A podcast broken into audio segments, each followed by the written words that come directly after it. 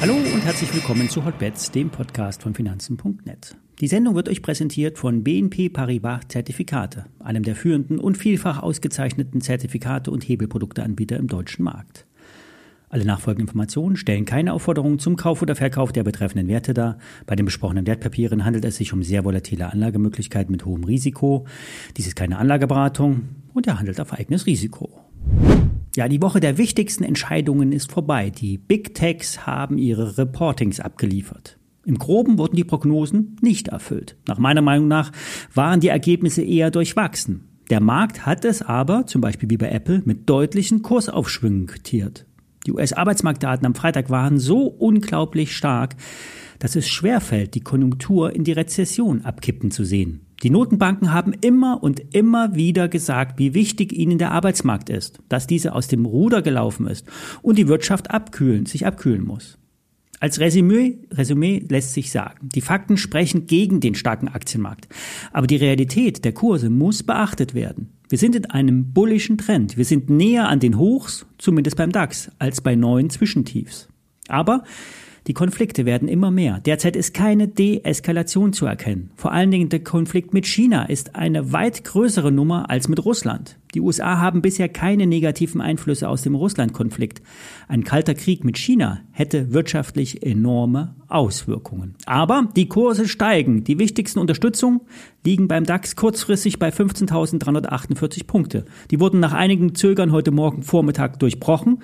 Richtige Sell-Signale sind derzeit aber nicht ausgelöst. Erst unter 15.2 und die Runde 15.000 könnte es negativer werden. Bei den Amerikanern kann die Konsolidierung bis 4070 im S&P 500 gehen. Erst ein wirkliches Abdrehen unter 4000 Punkte im S&P 500 lässt die Situation anders aussehen. Bei den Tech-Werten abzulesen, beim Nasdaq ist die Lage nicht so gut. Die Erholung war so massiv, sodass es, dass einige Indikatoren jetzt sogar rot glühen. Aber wie wir wissen, die letzten Tage wurde jede Konsolidierung gekauft. Schauen wir uns Nvidia an. Im Zusammenhang mit den guten AMD-Zahlen und dem Hype um ChatGPT wurde der Grafikkartenspezialist massiv gekauft. Der Ausbruch im Bereich der Marke 192 Dollar hat die furchtlosen Trader auf den Plan gerufen, die, die in starke Aktien hineinlaufen. Um so zu agieren, bedarf es Erfahrung und eine gewisse Art der Abgebrühtheit. Elementar ist bei solchen Ausbruchstrades das Money Management. Der Stop wird nach dem Ausbruch schnell auf Einstand gesetzt, um nicht in den Verlust zu laufen. Das heißt jetzt aber, dass die Konsolidierung an die alte Ausbruchskante anlaufen kann. Die kurzfristigen Trader sind dann alle wieder raus und alles schaut, ob das Level hält. Das heißt, eine kurzfristige Konsolidierung kann bis auf 192 Dollar gehen. Wenn man jetzt den Anstieg seit Januar misst, kommen 56% Performance bei Nvidia raus. Sollte dieser Anstieg wieder um 50% korrigieren, was total normal wäre, würde die Aktie auf um die 180 Dollar fallen. Fazit, Nvidia weiter kurzfristig short. Der Bereich um 190, 180 Dollar kann für Käufe ausgelotet werden. Ich stelle euch einen Short und einen Long in die Show Notes. Neben den Aktien ist auch Gold massiv gestiegen. Vom letzten Zwischentief ging es von November letzten Jahres bis Donnerstag vergangener Woche um 20 Prozent nach oben. Die Umkehr wurde durch den US-Dollar getriggert, der wiederum durch die Notenbanken in Schwankungen versetzt wurde. Jetzt kann man eigentlich nicht genau sagen, welche Aussagen nun zu einem starken oder schwachen Dollar führen. Die Reaktion auf Gold und den Aktienmarkt sind allerdings sehr genau auf den Dollar zurückzuführen.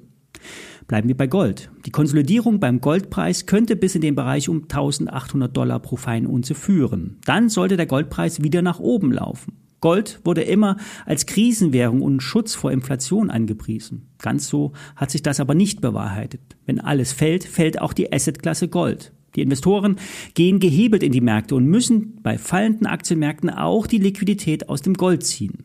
Der alleinige Treiber der Goldhoss war die Abschwächung des US-Dollars. Von 0,95 auf zuletzt 1,1 ist der Euro zum Dollar wieder gestiegen. Was heißt das jetzt für die Goldbullen? Bei 1800 Dollar sich eine, bietet sich eine gute Chance, wieder in Gold einzusteigen. Wenn man das physisch mit Goldmünzen macht, sind die Aussichten nicht besonders gut. Denn das physische Gold hat einen anderen Preis als das Gold an den Terminmärkten. Der Aufschlag ist so hoch, dass es lange dauert, bis man ins Plus kommt. Das andere Problem ist auch die Sicherheit. Niemand sollte hohe Summen in Gold zu Hause lagern. Selbst wenn man einen Safe hat. Im Worst Case gibt man den Code raus. Dafür springt dann aber vielleicht die Hausratversicherung ein.